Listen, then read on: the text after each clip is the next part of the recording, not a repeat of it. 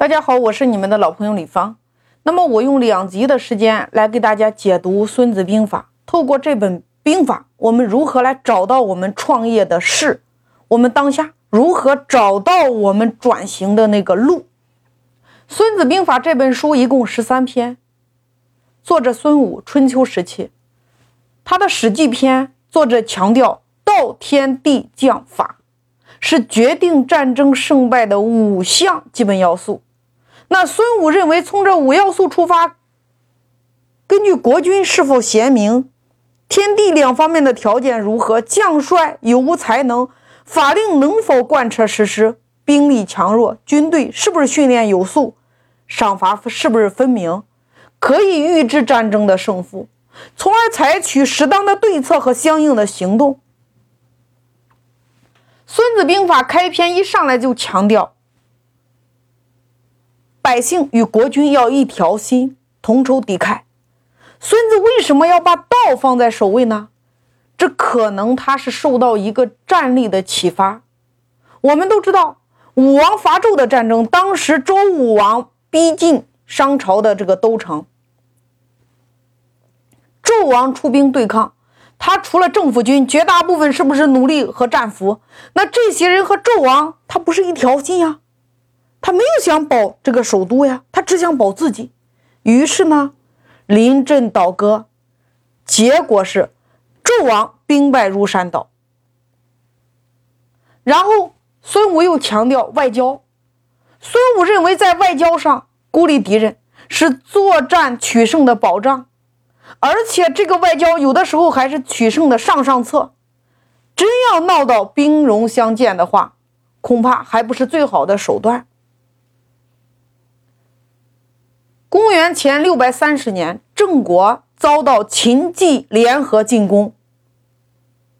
郑国当时国力很弱小呀，一个他都吃不消，别说两个联合在一起了。那么在这种情况下，郑国依靠一个外交官，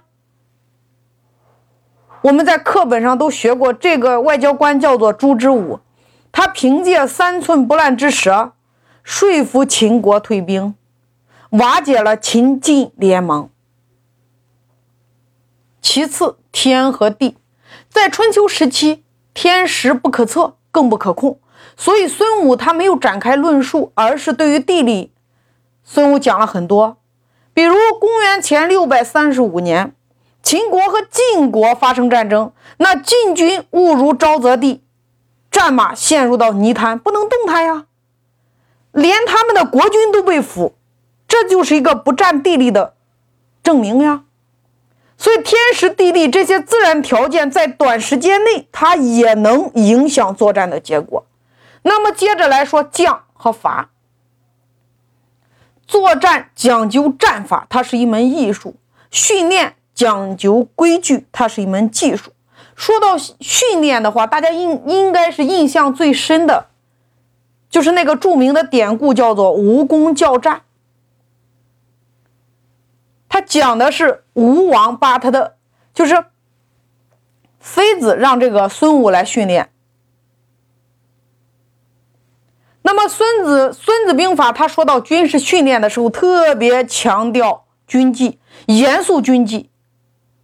只有严肃军纪，才能够达到治众如治寡的境界呀。那孙武在训练的时候，我们都知道，把他把这个吴王的。爱妃给拖出去砍了，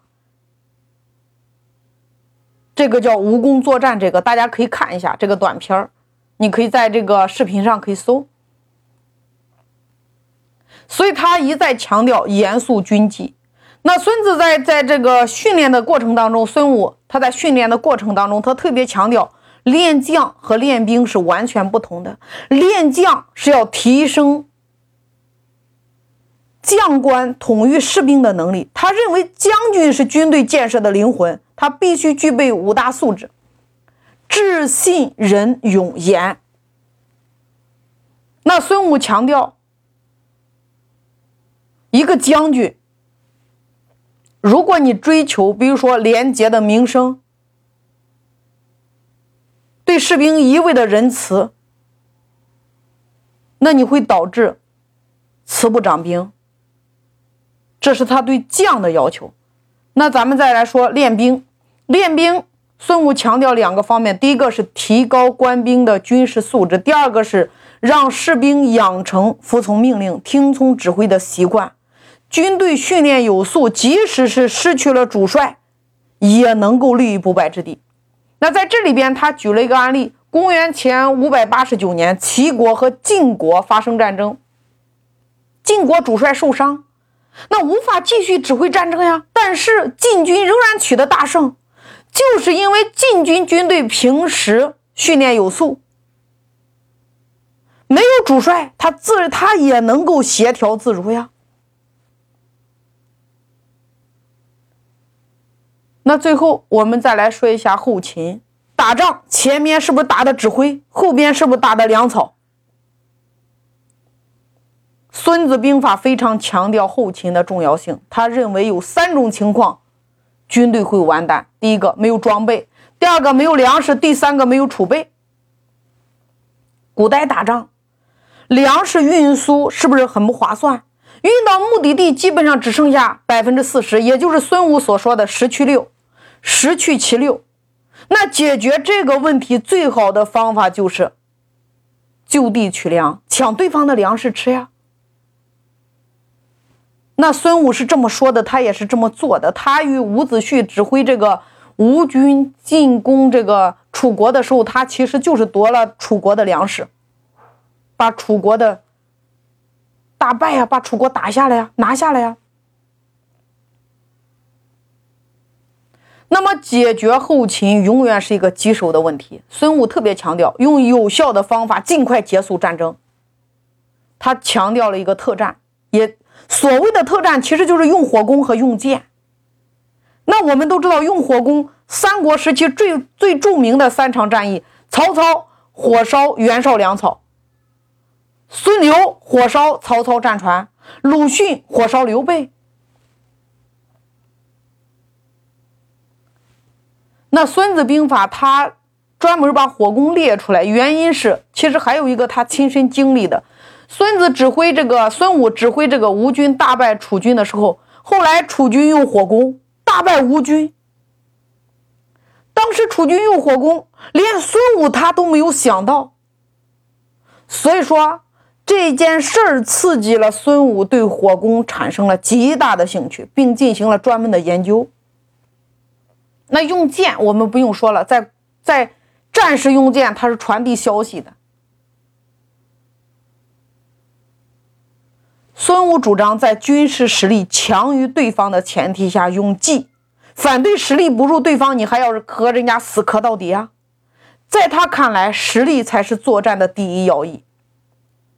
孙武有两句话非常有名，第一句叫做“兵者，诡道也”，第二句叫“兵以诈立”。所以在谋攻篇当中，他特别强调兵力是对方的十倍最好，可以形成碾压呀。如果兵力不如对方，别打，为上策。你除了军事实力这个必备硬件，孙武还特别强调配套软件的作用，也就是你平常训练和战时的指挥。一个军队想要打赢，你要先检查一下自己的配套软件怎么样。包括你的将领是否有能力，法令能否得到执行，士兵是否强壮，战法是否熟练，赏罚是否分明。你看，在经济上，综合国力决定了你作战的潜力。孙武认为，经济实力足够，你才玩得起，你才能打得赢。在政策上，孙武强调上下一心，才是作战取胜的前提。